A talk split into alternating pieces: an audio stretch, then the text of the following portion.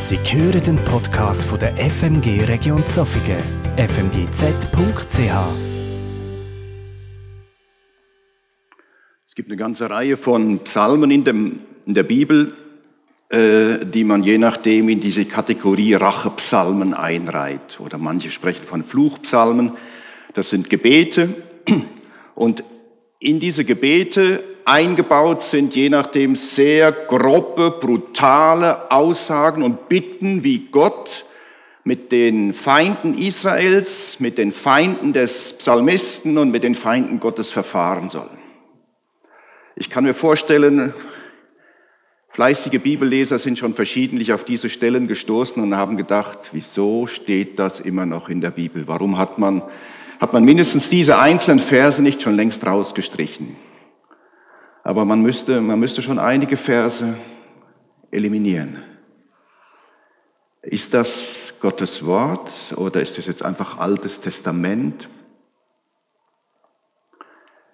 Äh, versuchen wir das Thema mal von einer anderen Seite anzugehen. Vor einigen Wochen hat in einer Zuffinger Beiz ein Gespräch stattgefunden.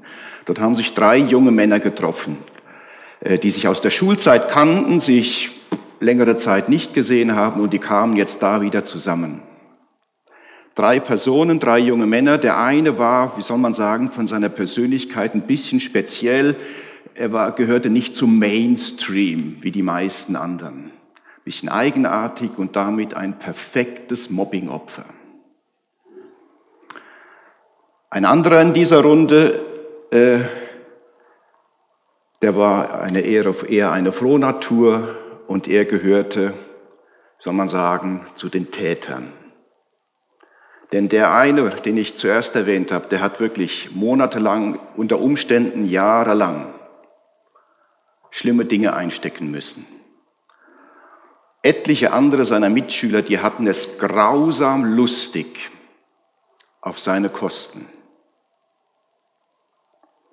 Und jetzt dort in diesem Gespräch sagt dieser Täter, um es mal so klischeehaft zu sagen, du, wir haben dir das Leben schon schwer gemacht, oder? Der und andere sagt, ja, das war, das war nicht leicht für dich, oder? Und er sagt, ja. Und er sagt, du, pass auf, ich kann das nicht rückgängig machen, ich kann das nicht wieder gut machen, ich möchte einfach sagen, es tut mir leid. Das ist schön, wenn man so etwas hören kann. Man kann sich natürlich fragen, warum mit so vielen Jahren Verzögerung? Warum kam die Einsicht nicht schon früher, dass sie schon viel früher aufgehört haben mit diesem Mist, einen anderen zu quälen, wenn auch nur mit Worten? Und was macht das jetzt mit dem Opfer, wenn der sich entschuldigt? Ist jetzt alles wieder gut? Ist der ganze Schmerz weg und toll, super, komm, lass dich umarmen. Ich weiß nicht, wie viele Leute heute Morgen hier sitzen, die sagen, ja, ich bin auch dran gekommen in der Schule, am Arbeitsplatz. Äh, ich war nicht ganz so wie die anderen. Es muss ja nicht unbedingt deswegen sein, weil du Christ bist. Es kann auch einfach, weil du einfach anders gestrickt bist als Mann oder als Frau. Hat man dich verspottet, dich gemobbt, wie lange? In der Schule, am Arbeitsplatz, im Studium. Vielleicht ist der ein oder andere auch in der Schulzeit verprügelt worden, mehrfach. Und du hattest einfach nicht die Kraft, dich zu wehren und musstest das ohnmächtig ertragen. Und dann gibt's noch die ganz andere Kategorie, Frauen, die vergewaltigt und missbraucht worden sind und sich nicht wehren konnten je nachdem von einem Fremden, aber so viele Frauen auch zu Hause, an dem Ort, wo man eigentlich Geborgenheit und Schutz erleben sollte. Und du liegst im Bett und überlegst, bin ich noch alleine oder ist er schon wieder da? Macht mit mir Dinge, die ich nicht will oder ich muss mit ihm Dinge tun, die ich nicht will. Wenn du, vielleicht kennst du auch Menschen, die so etwas erlebt haben und jetzt versuch mal, sich, dich in diese Person hineinzuversetzen. Was für Gedanken gehen dir da durch den Kopf? Was für Gefühle gehen dir durch den Bauch? Und auch wenn es lange zurück ist, ist es überwunden, ist es weg, ist es vorbei, alles verheilt und Friede. Es gibt leider schlimme Dinge im Leben, dazu lese ich einen Psalm, Psalm 137. An den Flüssen von Babylon saßen wir und weinten, wenn wir an die Stadt Zion dachten. Unsere Zittern hängten wir dort an die Bäume. Die uns verschleppt hatten, forderten, dass wir Lieder singen. Ja, die uns quälten, verlangten von uns fröhliche Musik. Singt uns Lieder aus Zion. Wie könnten wir die Lieder Adonais singen auf fremder Erde? Wenn ich dich je vergessen sollte, Jerusalem, dann soll meine rechte Hand verdorren, meine Zunge soll an meinem Gaumen festkleben, wenn ich nicht mehr an dich denke wenn ich mich über Jerusalem nicht viel mehr freue als über alles andere. Denke doch Adonai an die Edomiter, an das, was sie taten, als Jerusalem erobert wurde. Wie sie sagten, reißt nieder, reißt nieder bis auf die Grundmauern. Du Stadt Babylon, die du dem Untergang geweiht bist, glücklich zu nennen sind die, die dir die Gewalttaten heimzahlen, die du uns angetan hast. Glücklich der, der deine Kinder packt und sie am Felsen zerschmettert.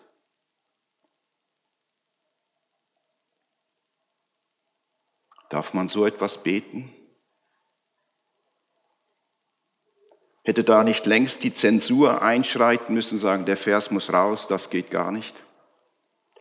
Vielleicht etwas zum Hintergrund. Es ist ein Psalm geschrieben im Rückblick auf die Zeit des Exils, 6. Jahrhundert vor Christus. Jerusalem wurde erobert, der Staat Juda wurde de facto zerstört.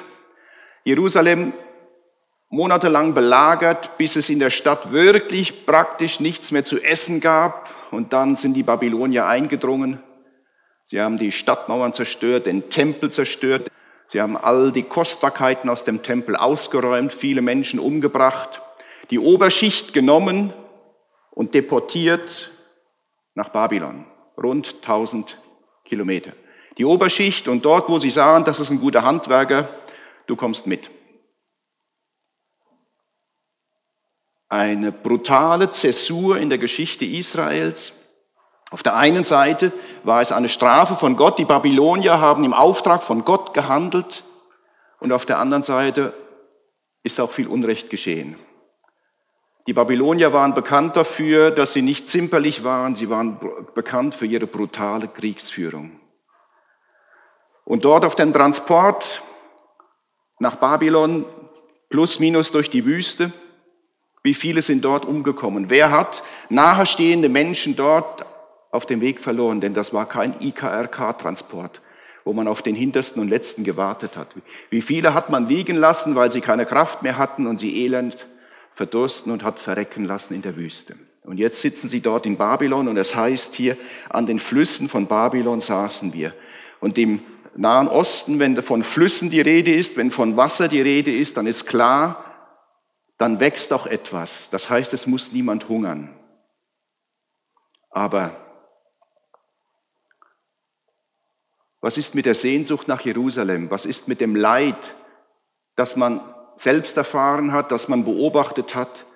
Die Tatsache, weit weg von zu Hause zu sein, weit weg von der Heimat, verschleppt in einem fremden Land. Und man muss das alles ohnmächtig hinnehmen.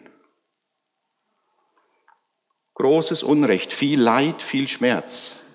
Und jetzt kommt dort hinein die Aufforderung, hey Leute, ihr habt doch ein paar tolle Lieder drauf. Singt uns von Jerusalem, singt von eurem Gott, singt uns fröhliche Lieder. Das ist mehr als Salz in eine offene Wunde. Das ist brutal. Das war gemein. Das war sehr gemein. Und das war auch die Idee, sie zu quälen, ihnen Schmerz, ihnen psychischen Schmerz zu bereiten. Sie, die so eine Sehnsucht haben nach Jerusalem, wie es hier zum Ausdruck kam die nichts lieber hätten, als wieder zurückzukehren. Dieser Spott, dieser Hohn. Wie verkraftet man das? Wie verkraftet man das, auch wenn man eine Beziehung zu Gott hat? Wie soll man damit umgehen? Mit so viel Unrecht, mit so viel Brutalität, mit so viel psychischer Gemeinheit. Darf man so beten, wie wir es hier gelesen haben? Ich denke, viele von uns werden intuitiv sagen, nein, auch wenn man so viel erlebt hat, nein, das geht nicht. Äh, wenn wir versuchen, Bibeltexte zu verstehen, dann können wir das nicht ohne, äh, wie soll man sagen, unseren, unsere Lebensverhältnisse, unseren kulturellen Background zu, zu respektieren und zu beachten. Das fällt spätestens dann auf, wenn man sich mit Christen aus anderen Kulturkreisen, aus anderen Erdteilen unterhält und merkt, aha, deren Lebenssituation sieht ganz anders aus und die lesen die Bibel je nachdem durch eine andere Brille und verstehen die Dinge etwas anders. Ein kleines Beispiel. In Idea dieser Woche war ein Interview mit Peter Schneeberger, er ist der Leiter der FEG Schweiz und zugleich Präsident der Freikirchen Schweiz. Und gegen Ende des Interviews, da sagt er, ich war in den vergangenen Wochen viel im Austausch mit Leitern aus dem globalen Süden. Bitte holt diese Stimmen in eure Gemeinden. Wir haben vergessen, dass wir in der Schweiz wie auf einer Insel leben. So wie ich es einschätze, haben wir im weltweiten Vergleich sehr lockere Corona-Regeln. Es ist uns nicht bewusst, dass die christliche Welt außerhalb Europas hungert. Und sie wird in eine Zukunft geführt, die ich mir gar nicht ausmalen will. Ich habe gestandene Leiter aus Indien, die Tränen verdrücken sehen, weil sie für ihre Jugendlichen keine Perspektive mehr sehen. Ich rufe die christliche Gemeinschaft hierzulande auf, betet und spendet großzügig für die Arbeit der Werke im globalen Süden. Das ist eine völlig andere Situation. Corona ist ein weltweites Phänomen. Jedes Land geht anders damit um. Und es trifft die Schwächsten am härtesten. Menschen, die, denen es die Existenzgrundlage entzogen hat. Und das betrifft auch Christen, wie viele andere auch. Und was in Indien dazukommt, ist punktuell an verschiedenen Orten ist noch schlicht Verfolgung. Die Dominanz der Hindus, die sich je nachdem so Ausdruck verschafft, dass Angehörige anderer Religionen, auch Moslems, aber auch Christen verfolgt werden. Das ist eine völlig andere Lebenssituation. Menschen, Christen, die mit ganz anderen Herausforderungen konfrontiert sind und die viel mehr Unrecht einstecken müssen und viel mehr auch mit, mit Verzweiflung und Ausweglosigkeit kämpfen müssen. Peter Schneeberger sagt hier, betet und spendet großzügig für, für die Arbeit der Werke im globalen Süden. Und ich schlage vor, wir nehmen uns einen Moment Zeit, für die Menschen dort zu beten.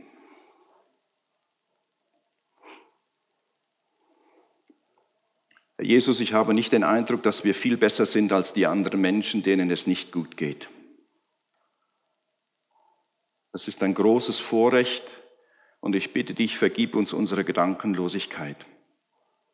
Vergib uns, dass wir uns um uns selber drehen und so damit beschäftigt sind, dass es uns gut geht und wir vergessen, wie schlecht es anderen geht. Erbarm dich über deine leidende Gemeinde in Afrika, in Asien, in Südamerika. Menschen, die nicht wissen, wie sie durchkommen sollen, die verzweifelt sind. Ich bitte dich, dass du sie versorgst und hilfst und dass du uns zeigst, was wir für sie tun können. Amen. Verglichen mit den meisten Ländern dieser Erde sind wir sehr, sehr verwöhnt. Rein materiell. Wir leben in einer Zeit des Friedens, kein Krieg, kein Bürgerkrieg. Wir können uns abends in aller Ruhe ins Bett legen. Wir haben ein Rechtssystem, das versucht, Gesetzesübertreter zu finden, sie zu überführen und sie zu bestrafen. Es wäre aber naiv zu sagen, bei uns wird jeder Täter überführt und bestraft. Das ist leider nicht so, denn man muss ihm die Tat nachweisen können. Und für alle, die die Unrecht erfahren haben und die miterleben müssen, dass der Täter nicht verurteilt werden kann, Keine Gerechtigkeit. Das ist schlimm. Das ist, wenn der als freier Mann aus dem Gerichtssaal geht und eigentlich wissen alle im Saal, der war's, der war's. Wenn wir uns nur vor Augen führen, wie die Situation in den USA aussieht, wie zerrissen diese Gesellschaft ist, weil Polizisten unterscheiden, ob Bürger, hinter denen sie her sind, welche Hautfarbe sie haben.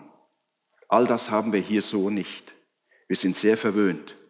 Und dazu gehört, je nachdem, dass wir das Unrecht und das Böse, was es in dieser Welt gibt, gar nicht mehr so wahrnehmen und gar nicht so ernst nehmen, weil es einfach je nachdem weit weg ist. Ich glaube, ich habe dieses Buch schon einmal erlebt. Eugen Sorg, ein Schweizer Psychotherapeut, der eine Zeit lang als Delegierter des IKRK in verschiedenen Kriegsgebieten unterwegs war. Und der viel Böses gesehen hat. Er hat mit Tätern gesprochen, mit Opfern gesprochen. Er hat quasi die Täter gefragt, warum macht ihr das? Und mit den Opfern, was macht das mit euch? Aber er schreibt hier nicht nur über Kriegsgebiete, über das, was Menschen in Kriegsgebieten in, im ehemaligen Jugoslawien getan haben, in Afrika, in verschiedenen Ländern, wo die einen auf die anderen losgegangen sind, nachdem man vorher jahrelang friedlich miteinander gelebt hat. Er erwähnt auch die Situation von äh, fünf Gewerbeschülern, die 2009 eine Fahrt mit ihrer Klasse nach München gemacht haben. Und fünf von denen, die haben etwas Alkohol konsumiert, die waren jetzt nicht komplett verladen, noch ein Joint geraucht. Und dann sind sie einfach wahllos auf Menschen zu und haben einfach wahllos Menschen verprügelt. Und ein 46-jähriger Versicherungskaufmann, der, der war abends unterwegs, telefoniert mit seiner Frau und sie gehen zu dem hin und knallen dem einfach die Faust mit voller Wucht an die Schläfe, der geht in die Knie. Sie treten auf ihn ein und später sagen die Ärzte, das ganze Mittelgesicht war verschoben. Sie haben noch zugetreten, als der Kerl schon lange am Boden lag. Die Polizei hat diese hat diese Jungs geschnappt, hat sie verhört und man hat gesehen, da ist schon eine Neigung zu Gewalt und sie bekamen schon mit dem Gesetz in Konflikt. Und das Erschütternde, keine Reue. Keine Reue. Was ist mit den Opfern, die so etwas hinnehmen müssen? So etwas kann es auch in unseren Breitengraden geben. Oder wir haben viele Flüchtlinge, Natürlich gibt es solche, die aus wirtschaftlichen Gründen aufgebrochen sind, um eine bessere Zukunft zu finden. Aber viele sind geflohen, weil sie es nicht mehr ausgehalten haben, weil sie verfolgt waren, weil man sie ins Gefängnis gesteckt hat oder das Gefängnis drohte ihnen. Alles andere als ein fairer Prozess. Vielleicht waren sie schon gefangen, vielleicht hat man sie gefoltert. Und man weiß aus der ganzen Traumaarbeit, der Arbeit mit verletzten Menschen, das sind die schlimmsten Traumata wenn ich weiß, ein anderer Mensch hat mich gezielt gequält, mehrfach, gezielt gequält. Es ging darum, mir Schmerz zu bereiten, äh, mich psychisch unter Druck zu setzen, systematisch und aus reiner Willkür. Das sind schlimme Verletzungen, die nicht einfach so verheilen, wenn man das Land verlassen konnte.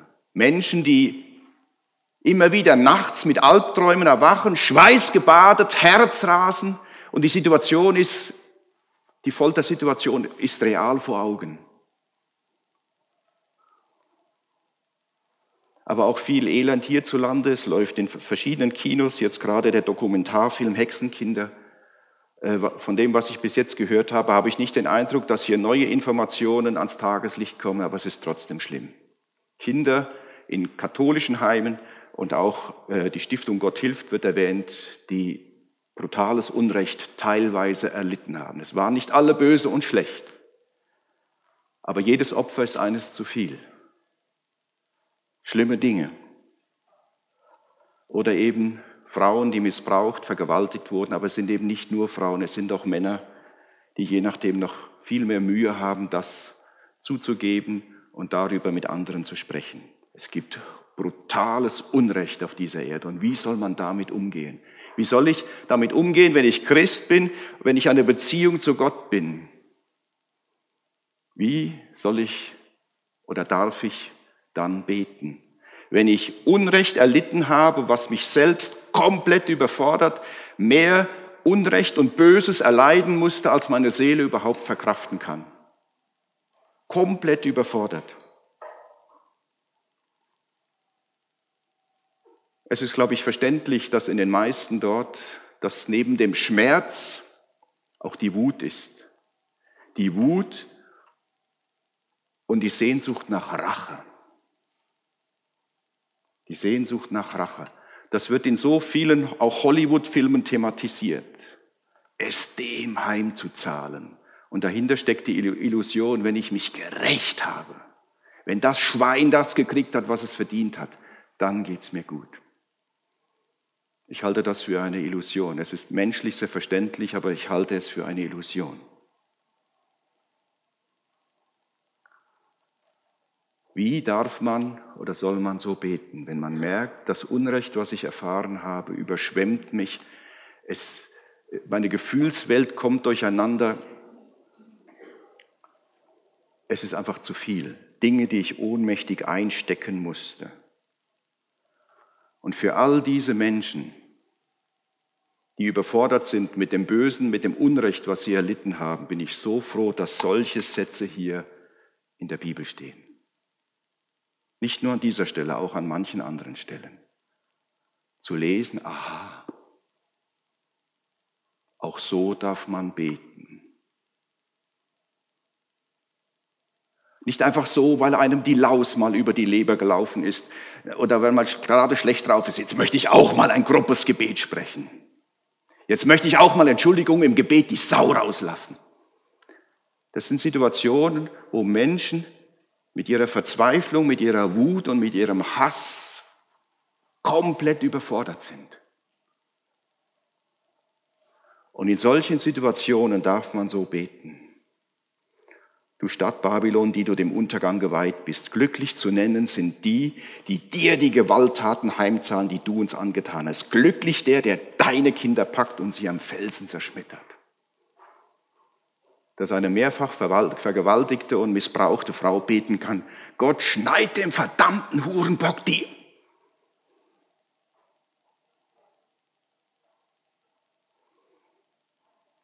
Das ist krass, ich weiß. Ich glaube, dass man so beten darf unter zwei Voraussetzungen. Erstens, dass man von diesem Gebet nicht aufsteht, in die Küche geht, das Messer mit der längsten und der schärfsten Klinge holt und zur Tat schreitet. Zweitens,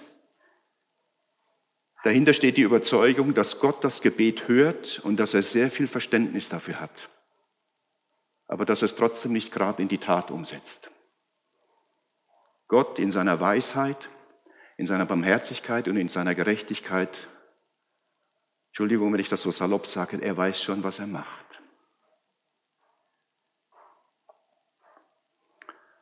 Und wenn wir uns mit diesem Schmerz an Gott wenden, können wir uns nicht nur auf die Psalmen berufen und sagen, hey, da steht's ja auch, sondern Gott selbst hat das am eigenen Leib erfahren. Wenn wir die Passionsgeschichte Jesu lesen, Jesus wahrer Mensch und wahrer Gott, verhaftet, verurteilt, dann haben sie ihm eine Dornenkrone auf den Kopf gesetzt und sich zum Hohn und Spott vor ihm niedergeworfen und hatten einen brutalen Spaß mit ihm auf seine Kosten. Sie haben ihn gegeißelt, eben das sind diese Riemen, in die Knochensplitter eingebunden sind und dann schlägt man das dem Verurteilten auf den Rücken und diese Knochensplitter bleiben hängen und wenn man dann zieht, entstehen nicht nur Wunden, sondern es lösen sich auch kleine Fleischfetzen. Man kann davon lesen, dass viele Verurteilte schon alleine daran gestorben sind. Und dann die Kreuzigung, sechs Stunden in der Bruthitze Judäas mit all den Erstickungsanfällen, die Schmerzen, den Hohn der jüdischen Führer, und das Spezielle ist, dass Jesus keines solcher Gebete gesprochen hat. Wartet nur. Gott, lass Feuer vom Himmel fallen, damit sie ihre Strafe bekommen. Sondern Jesus bittet, Vater, vergib ihnen, denn sie wissen nicht, was sie tun.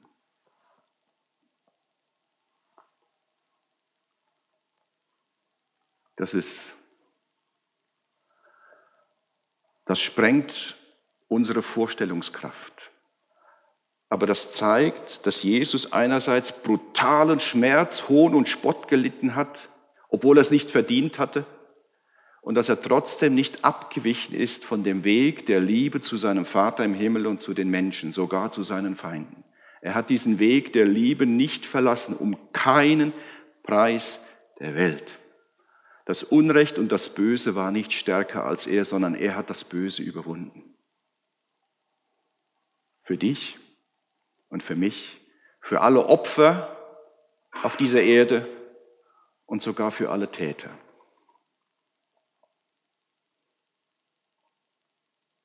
Das ist das Evangelium. Das hat Gott in Jesus für uns getan. Er hat sich dem Bösen in seiner Reinform gestellt und hat es überwunden. Das hatten wir nicht verdient, dass Gott so viel für uns tut. Das hatten wir nicht verdient, aber er hat es getan, weil wir ihm so viel bedeuten. Und jetzt, was machen wir damit? Was machen wir damit? Wie?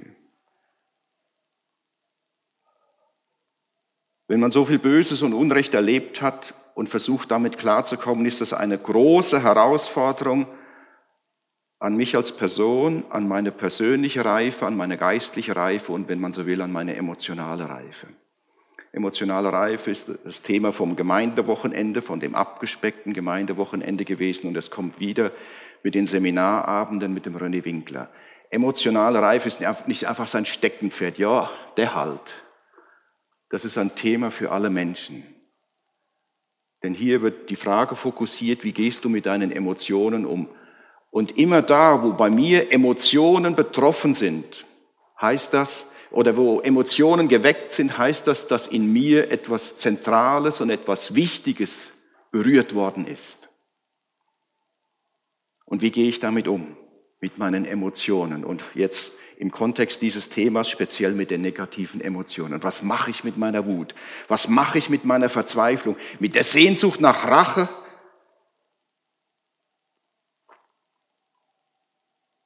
Viele, die schon länger mit Jesus unterwegs sind, die haben wahrscheinlich hier und da schon in einem Gottesdienst den Satz gehört, für schlechte Zeiten, danken schützt für Wanken, loben zieht nach oben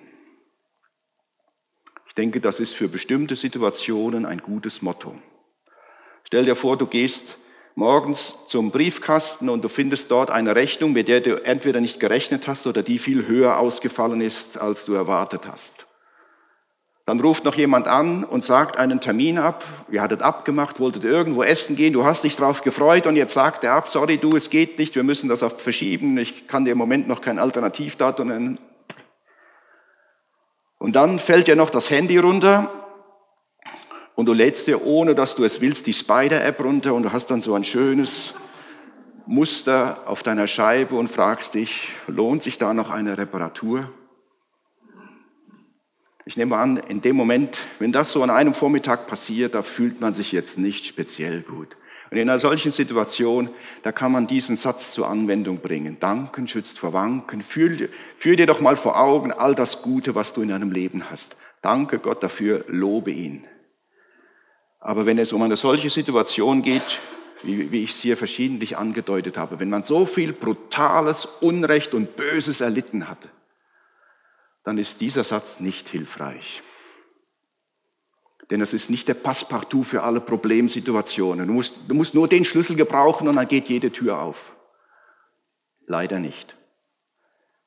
Wie soll ich damit umgehen? Erstens, stell einen Kontakt zu deiner Seele her und frag sie, wie es ihr geht, wenn sie es dir noch nicht von sich aus gesagt hat. Hör deiner Seele zu. Hör ihr zu und verdränge das nicht. Und nimm den Schmerz wahr, die Wut, die Verzweiflung,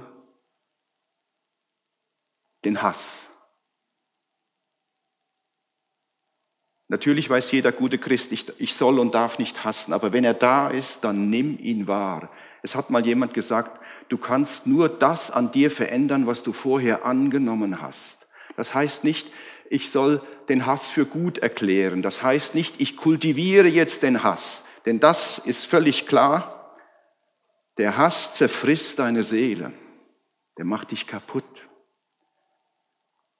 Aber wenn der Hass in deiner Seele da ist, dann nimm ihn wahr und sage, jawohl, das ist in meinem Innern.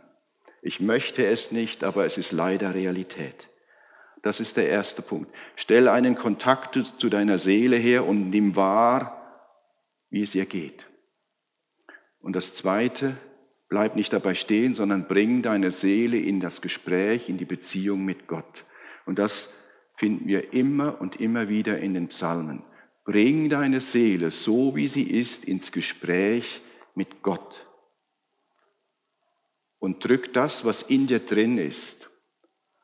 Die Freude, die Trauer, der Schmerz, die Wut, die Verzweiflung, den Hass, drück das im Gebet aus. Gott verträgt einiges.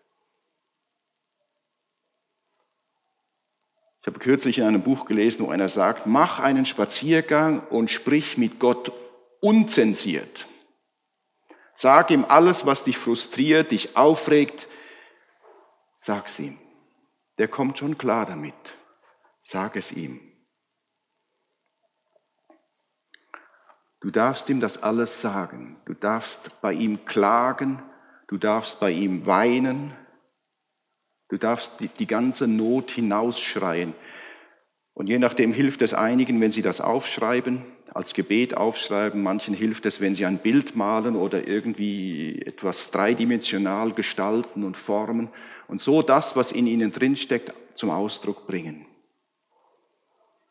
Und je nachdem, wenn es einem nicht so gut geht, wenn man wirklich viel Unrecht und Leid ertragen muss, dann kommt dann in den Gottesdienst und wir singen all die schönen Lobpreislieder, die können einem echt im Hals stecken bleiben. Das das, das, das kann ich jetzt nicht singen. Und das berührt für mich einen Punkt. Ich habe den Eindruck, in den modernen Lobpreisliedern fehlt die Kategorie der Klagelieder.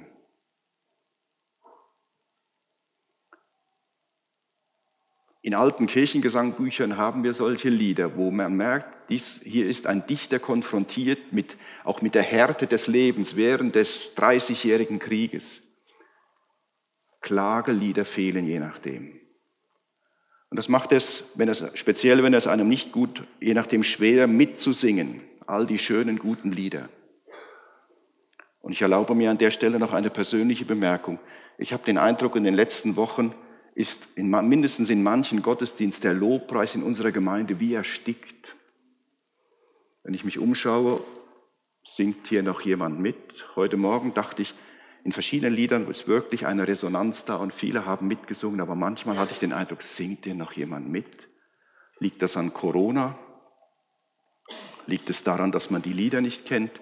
Oder liegt es daran, dass die Leute innerlich sagen, nein, das Lied kann ich jetzt so nicht mitsingen, ich weiß es nicht. Wahrscheinlich gibt es mehrere Gründe. Aber ich möchte zum Ausdruck bringen, wenn der Lobpreis in einer Gemeinde erstickt, dann macht mir das Sorgen. Sollten wir nicht einfach drüber hinweggehen. Klammer geschlossen. Manchmal ist es einem einfach zum Klagen zumute, zum Weinen, und wir haben da drüben jetzt auch eine kleine Klagemauer aufgestellt. Wir hören nachher noch mehr dazu. Aber du darfst bei Gott klagen, du darfst deine Verzweiflung, deine Wut und deinen Schmerz hinausschreien und Gott hört zu. Und wenn du mit all dem fertig bist, dann steh nicht auf und geh weg, sondern bleib sitzen oder bleib auf deinen Knien oder was auch immer und gib Gott die Möglichkeit darauf zu reagieren dir irgendeinen Gedanken zu schicken, eine neue Perspektive, dich in irgendeiner Weise zu trösten, zu stärken, zu ermutigen. Gib Gott diese Chance. Geh nicht einfach weg. Bleib noch einen Moment stehen, sitzen oder auf den Knien. Lauf nicht davon. Dieses Gebet geht an Gott nicht spurlos vorbei. Ich kann dir nichts Konkretes versprechen, was dann passiert. Das spielt sich zwischen dir und Gott ab aber lauf nicht davon. Ich komme zum Schluss. Ich persönlich bin der Überzeugung, auch diese Rache- und Fluchpsalmen, sie gehören zu Gottes Wort, in dem Sinne, wie ich es erklärt habe. Und für alle Opfer, die brutales Unrecht und Böses erlitten haben, bin ich so froh, dass diese Aussagen da drin stehen. Wir sind eher in einem Teil der Welt, wo wir verwöhnt sind und haben wahrscheinlich tendenziell Mühe mit solchen Aussagen. Aber spätestens dann, wenn du mit Opfern ins Gespräch kommst, werden dir Horizonte, neue Horizonte aufgehen. Und Psalm, die Psalmen zeigen uns, dass sich hier das reale Leben widerspiegelt. Das ist alles andere als eine Schönwettertheologie. Das ist alles andere als eine oberflächliche Halleluja-Frömmigkeit. Hier merken wir, dass Menschen mit dem realen und manchmal brutalen Leben versuchen zurechtzukommen. Im Gespräch und im Gebet mit Gott.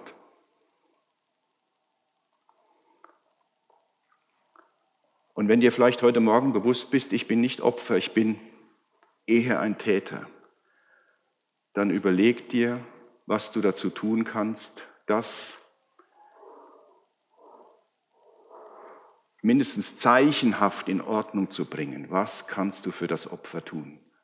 Und je schlimmer das Unrecht und je schlimmer das, das Böse, umso subtiler musst du vorgehen. Du kannst nicht einfach zu dem Opfer hingehen und sagen, du weißt, ich weiß, ich habe vor Jahren das und das mit dir gemacht, es tut mir leid, kannst du mir vergeben? Das wäre reichlich unsensibel.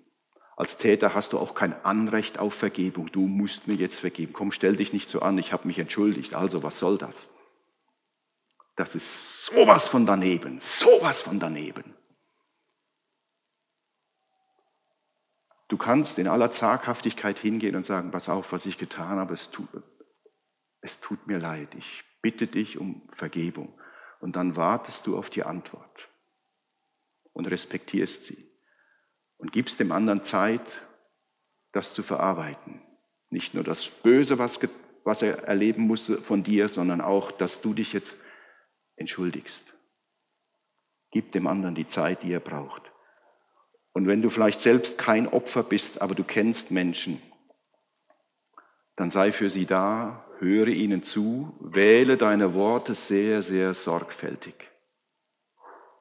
Sei sehr, sehr sparsam mit Ratschlägen.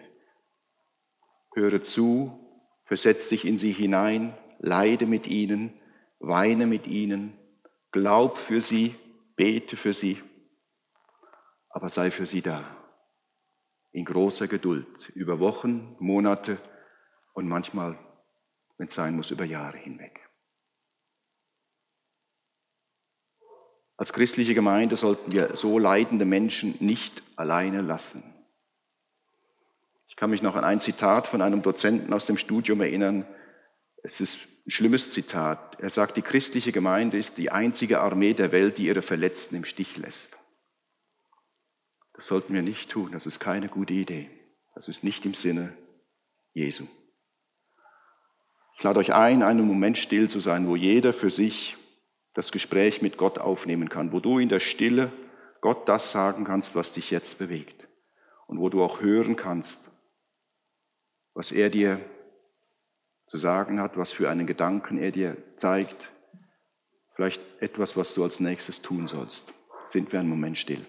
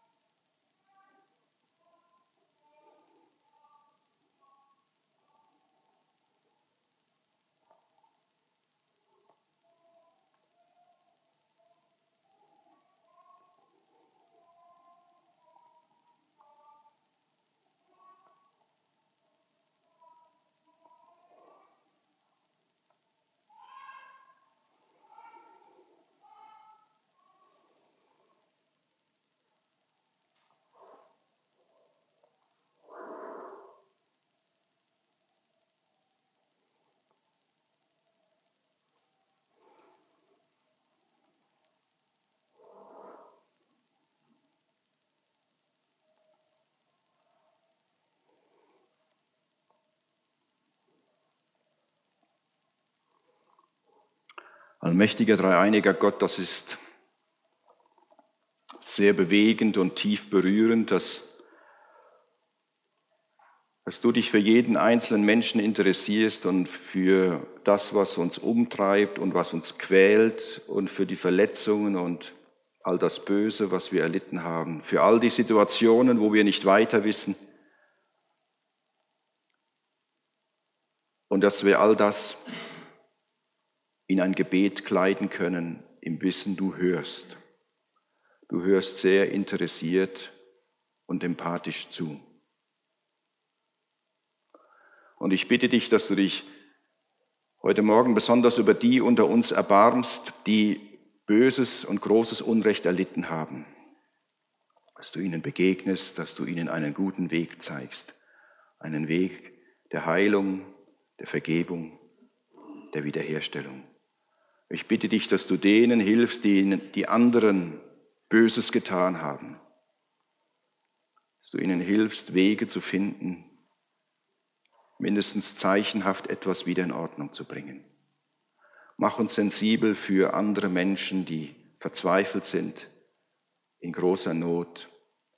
Leite uns durch deinen guten Geist, dass wir etwas von deiner Barmherzigkeit und Liebe und deiner heilsamen Kraft weitergeben können. Amen.